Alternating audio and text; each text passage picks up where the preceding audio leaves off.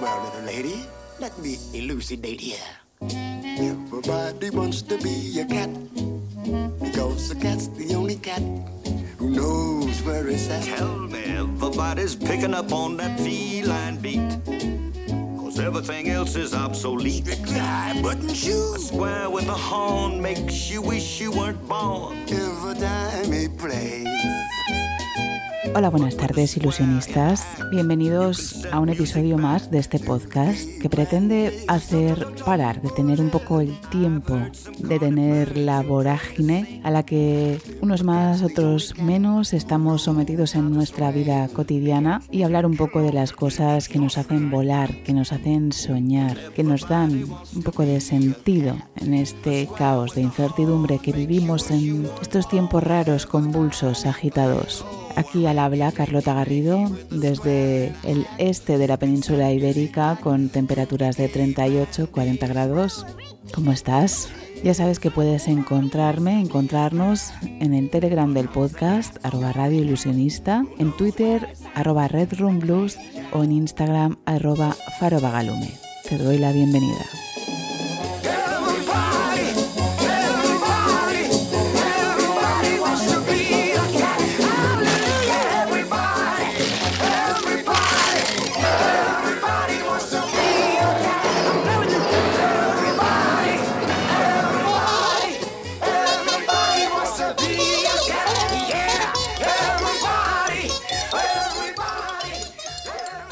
Y como lo primero es lo primero, quería hablaros del concurso de relatos, del segundo concurso de relatos de la ilusionista, que como sabéis tiene como premisa una tarde en IKEA y que ya he recibido algunos ejemplares, pero no todos los que me gustaría, no los suficientes, y quería invitaros a daros una prórroga, porque habíamos dicho que el 31 de julio era el último día para enviar relatos y quería, quería daros esa oportunidad, esa prórroga a los que todavía no hayáis enviado el vuestro, por si os apetece, por si os animáis, sin ninguna presión de ningún tipo, por supuesto, para, para hacer ese, ese maravilloso relato, para probarlo, para intentarlo, para compartirlo con todos nosotros, ¿por qué no? Y bueno, en, sintonía con este objetivo, el podcast de hoy va a ir sobre consejos para escribir un relato. A ver si con estos consejos nos inspiramos todos y nos entran las ganas de escribir.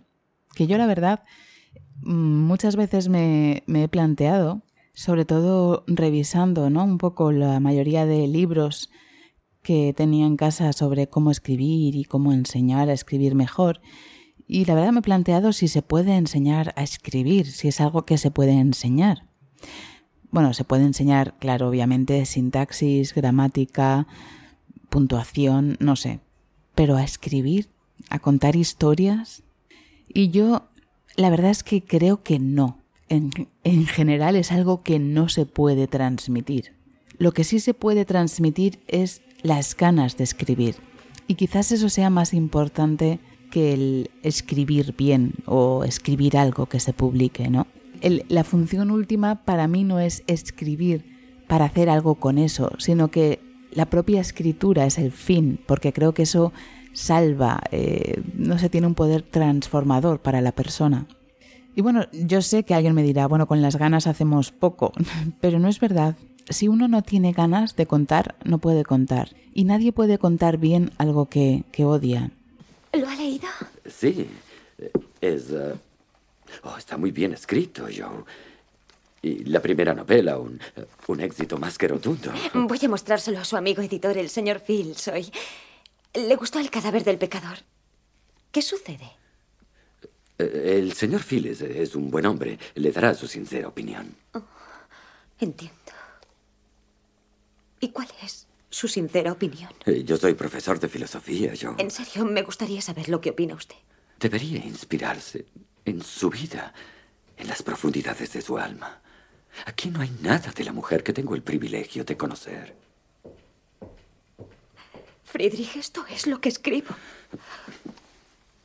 Mis disculpas si no he conseguido llegar a sus altos niveles. Joe, usted lleva dentro mucho más que eso. Si tiene el valor de escribirlo.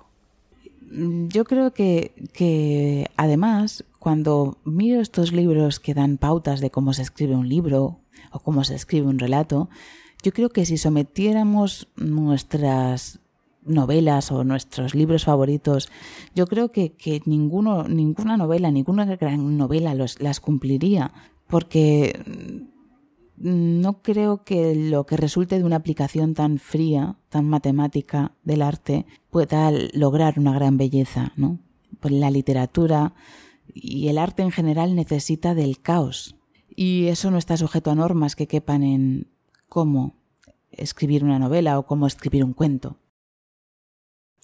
La única norma que yo creo que es inapelable es eh, tener una voz, tener algo que decir. Hoy lo que voy a pretender, lo que pretendo hacer en este episodio es contar un poco las cosas que me han servido a mí en el proceso de escritura de relatos, que por supuesto no tienen por qué servirle a todo el mundo y por supuesto no tienen por qué ser las únicas. Mm, cuento las que parten de mi experiencia personal en el taller, en la elaboración, en el, en el proceso de creación. Y de nuevo me gustaría disculparme, sé que soy pesada al respecto, pero de verdad mm, desde aquí, desde mi posición frente al micro, oigo perfectamente cómo entra el sonido del aire acondicionado y como no estoy en un estudio de radio, no puedo saber si lo estáis escuchando o no.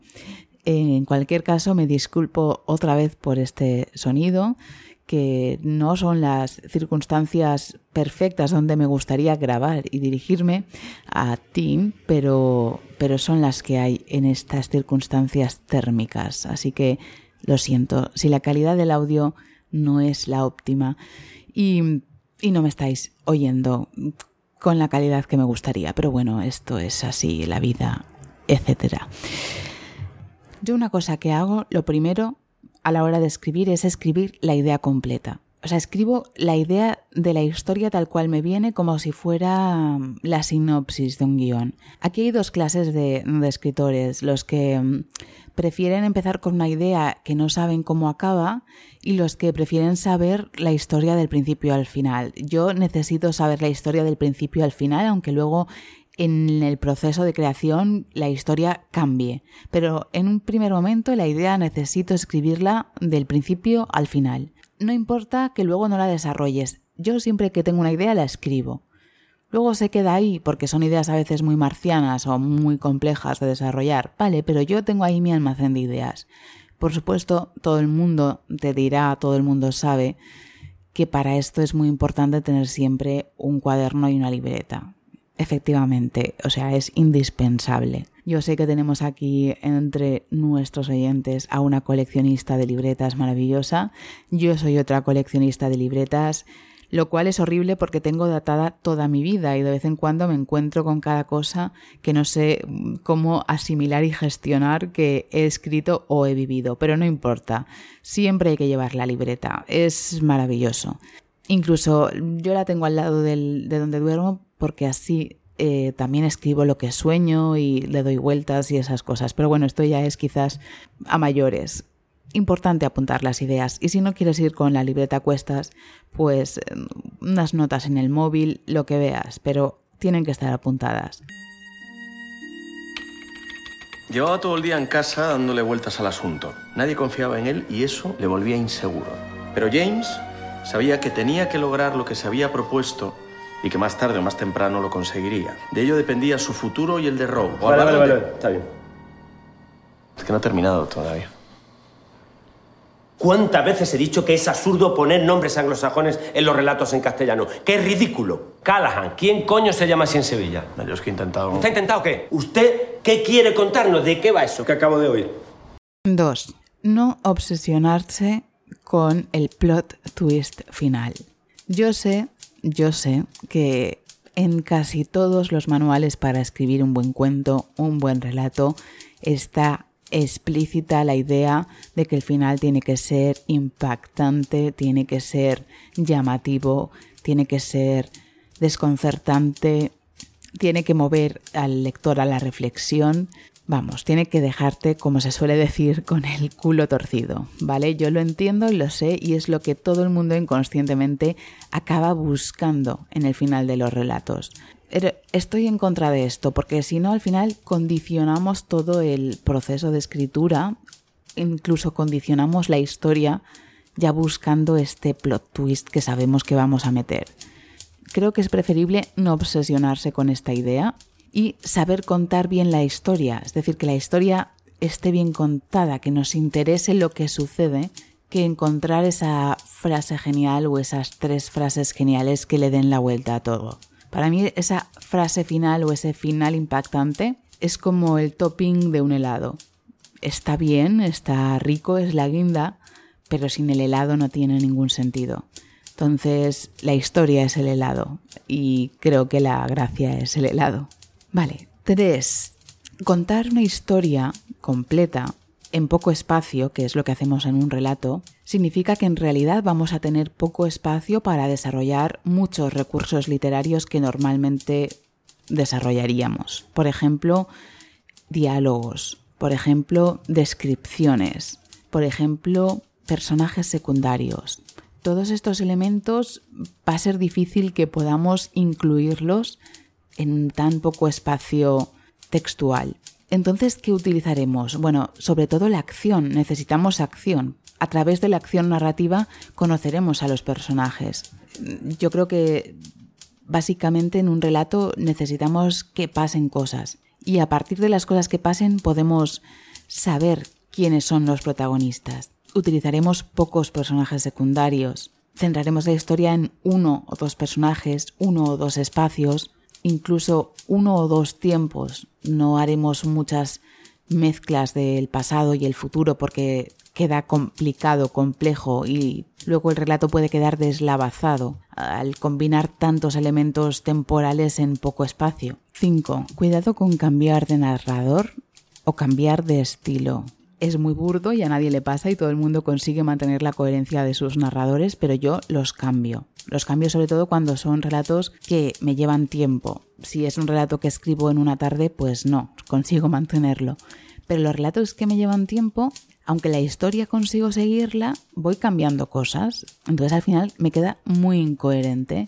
Incluso aunque mantenga el narrador, a veces me sucede que tienen estilos completamente distintos, pero no sé, me pasó hace poco que abrí una historia que llevo tiempo escribiendo y me di cuenta que tenía un problema fundamental, que es que aunque la historia tenía una coherencia, había un problema de estilo entre dos partes concretas que eran como antagónicas. O sea, una era un tono lúgubre, amargo, como intensito, muy intensito, y el otro era como un tono irónico, súper cachondo, eh, satírico y yo decía, pero ¿quién ha escrito esto? Y claro, las dos personas eran yo, pero evidentemente cogí el, relato en un momento más mm, risueño o cómico y lo cogí con ese estilo y evidentemente lo empecé con otro. Bueno, a mí eso me pasa muy a menudo el estilo del relato tiene que ser el mismo en el principio, en el medio y en el final. Es decir, siempre si empiezas con frases cortas, pues todo el relato tiene que mantener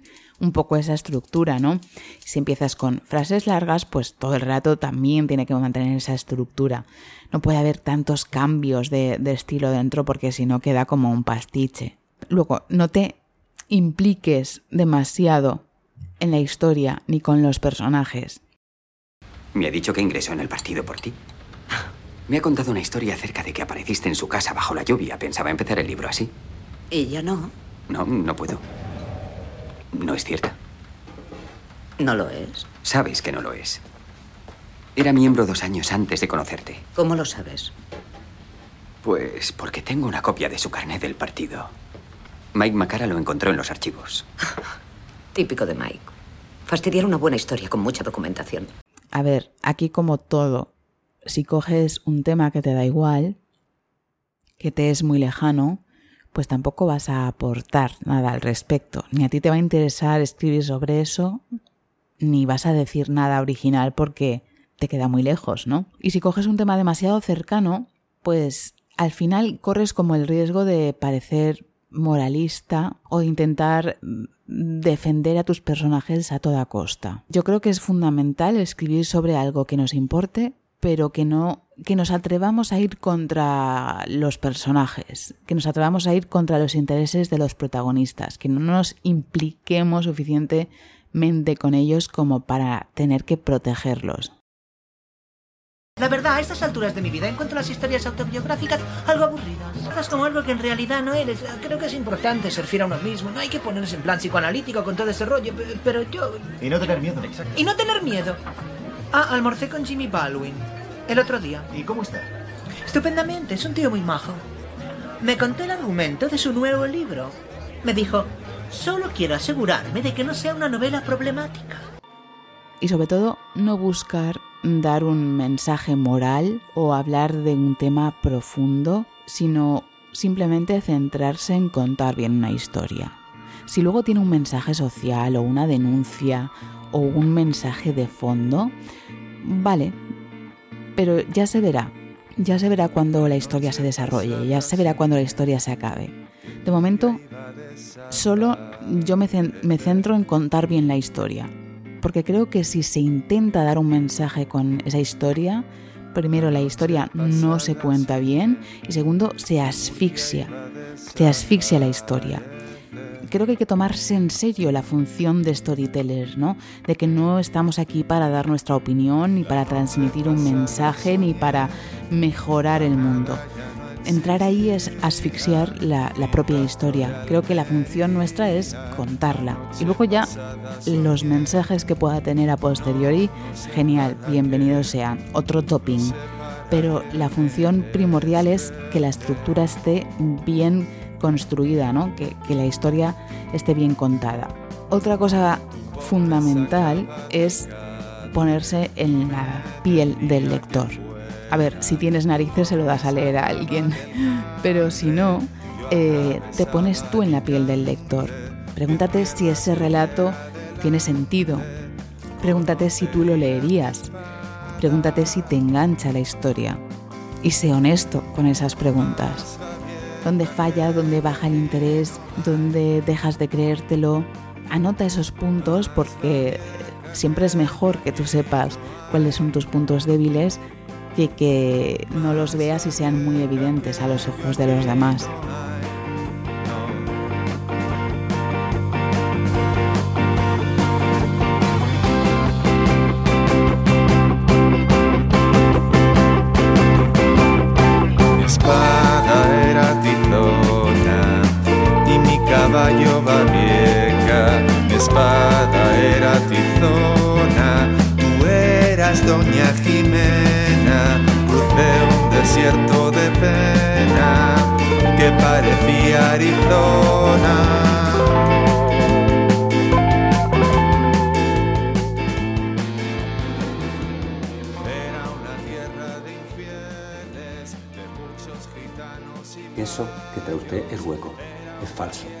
pretencioso, una larga lista de palabras del castellano que indican la vacuidad y sin sentido que tiene lo que usted ha escrito, porque yo ni sé quién coño es Jane, ni sé quién es Rose, ni sé dónde viene, ni a dónde va, ni tienen cuerpo, ni tienen alma, ni tienen nada. Y no tienen nada porque no tenemos ni puñetera idea de lo que estamos hablando. Porque usted no tiene ni puta idea de lo que está hablando. Porque la realidad está ahí fuera. ¿Cuántas veces lo he dicho yo aquí? Pónganse el mono de trabajo, señores. Váyanse a la calle. Investiguen la vida. ¿Cuántas veces lo he dicho? No, yo es que me, me bloqueo mucho. Y al bloquearme, pues me inspiro en libros. Pero es que los libros no están para que usted se inspire. Los libros se escriben para ser leídos. La inspiración está en la vida. Si usted se quiere inspirar, ¡viva, coño! ¡Viva! Sienta, escuche. Que le pase algo, cojones. Y si usted se bloquea, que saque usted la polla aquí y la pone en lo alto de la mesa aquí, como Hemingway, escriben pelotas. Lo siento mucho, pero es que de verdad usted está ahí, es que yo no, no, no entiendo, no entiendo. Usted para atrás, por favor, yo no entiendo. ¿Cuánto tiempo llevo usted aquí? Y es que no me escribe nada, nada, nada que tenga un mínimo resquicio de verdad. Es que yo no he visto en tres años, coño, una línea de algo que ha pasado. Haga usted algo, cuénteme usted algo, cuénteme usted cómo se come un filete, cuénteme usted cómo se hace una paja, cuénteme usted cómo, cómo se mete el dedo en el culo, cuénteme usted cómo me odia. Haga algo, cuénteme algo que tenga un poquito de verdad. Luego, el tema de no tener ideas, ¿no? Decir, vale, bien, todo esto está muy bien para construir una historia, pero es que yo no tengo historia, no tengo idea, no tengo nada. bueno, pues eh, entonces hay que ir a buscarla. Y aquí hay muchísimos ejercicios para que te vengan a la, a la mente ideas. Y yo creo que lo de las ideas es como lo de los sueños, que cuando empiezas a practicar el tema de desarrollar tus ideas, cada vez aparecen más y más y luego ya es una locura y todo son ideas y es una tormenta de historias. Y, y lo de los sueños es igual, de repente hay personas que no sueñan, eh, empiezan a fijarse en el tema de los sueños, empiezan a escribirlos y cuantos, cuanto más los escriben, más sueñan. Y luego ya es todas las noches festival del onírico. Es un hábito, es un hábito como todo. Hay que saber mirar. Yo creo que es que simplemente hay que saber mirar. O sea, la realidad está llena de elementos narrativos y súper extraños, ¿no? Entonces, en el caso del relato de Una tarde en Ikea, evidentemente que te puedes ir a Ikea, pero tampoco hace falta. Puedes ir a cualquier sitio similar, a cualquier tienda, a cualquier centro comercial. Simplemente con observar a la gente es muy fácil construir un, una estructura narrativa, ¿no? Con fijarte en alguien que te llame la atención, algo que te llame la atención, y tratar de adivinar qué pasa ahí, qué, qué les pasa, quiénes son, qué les va a ocurrir. También funciona mucho cuando hay huecos, cuando no consigues armar una historia, hacer la pregunta ¿y si? Tú tienes una situación X y para que ocurra algo puedes hacerte ¿y si ahora y empiezas a, jugar con posibles situaciones que podrían ocurrir. Y yo creo que de esa manera puedes empezar a construir situaciones narrativas que lleven a unas determinadas personas de un sitio a otro. Por primera vez en mi vida he, sufrido un bloqueo mental y, eso para mí era desconocido. Em, empiezo relatos cortos y no consigo terminarlos. No consigo meterme en mi novela ni a la de tres porque eh, cobré un anticipo. No sé, estoy Veo que tomo pastillas y más pastillas y medicinas. Y... No lo sé, a mí es que en Ikea me sucede que, que enseguida me quedo embobada con las situaciones de la gente. De verdad que he elegido ese sitio porque creo que tú puedes ver ahí grandes dramas, parejas que las ves hundidas en la miseria, que las ves gastándose sus últimos ahorros en un mueble con el que esperan que su vida cobre sentido. O sea, creo que es un espacio realmente IKEA muy trascendental, ¿no? No sé, eh, situaciones tremendas, ¿no? Personas que van a Ikea en familia, toda la tarde la pasan allí, son como ocho o cinco y luego se compran una lamparita de 5 euros, o sea, situaciones que dices, pero ¿qué está pasando aquí? ¿Cuál es este sustrato, no? Porque algo tiene que pasar, porque eso no es normal.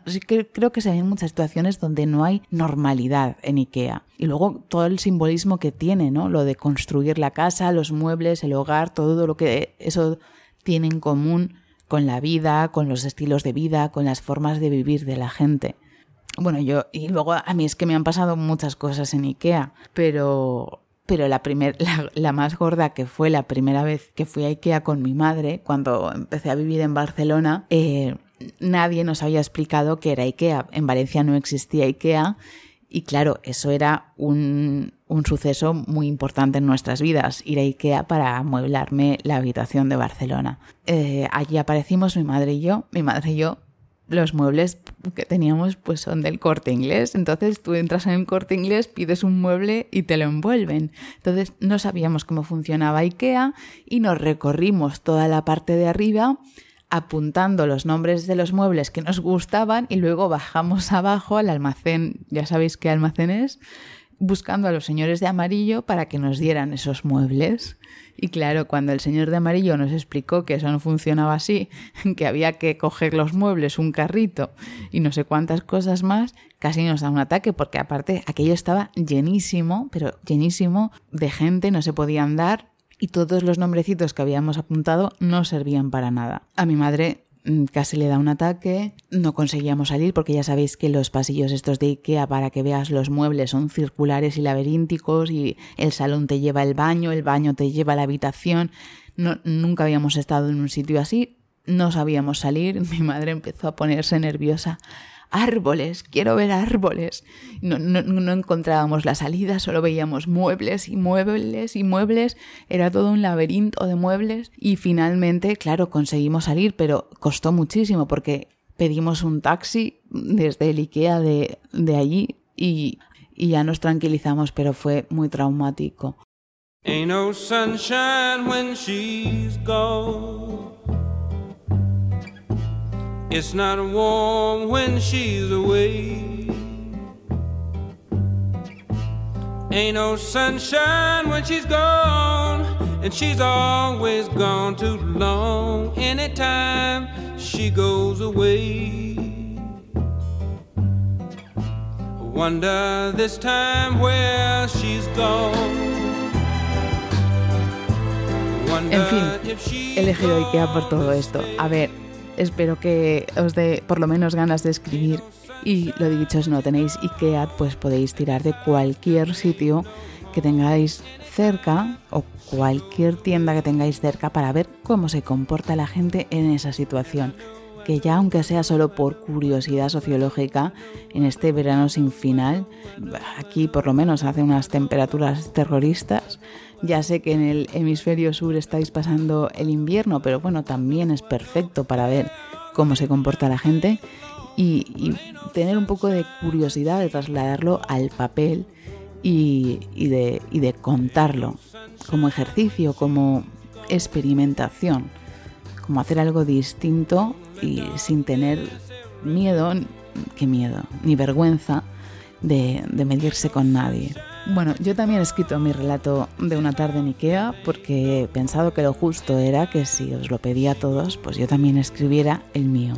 Así que eh, el mío no concursa, pero si queréis os lo, os lo leeré también el día que lea el del ganador. Se aplaza, por lo tanto, el concurso hasta el 10 de agosto. Tenéis 10 días más para mandarme los relatos de una tarde en Ikea. Espero que así participe más gente.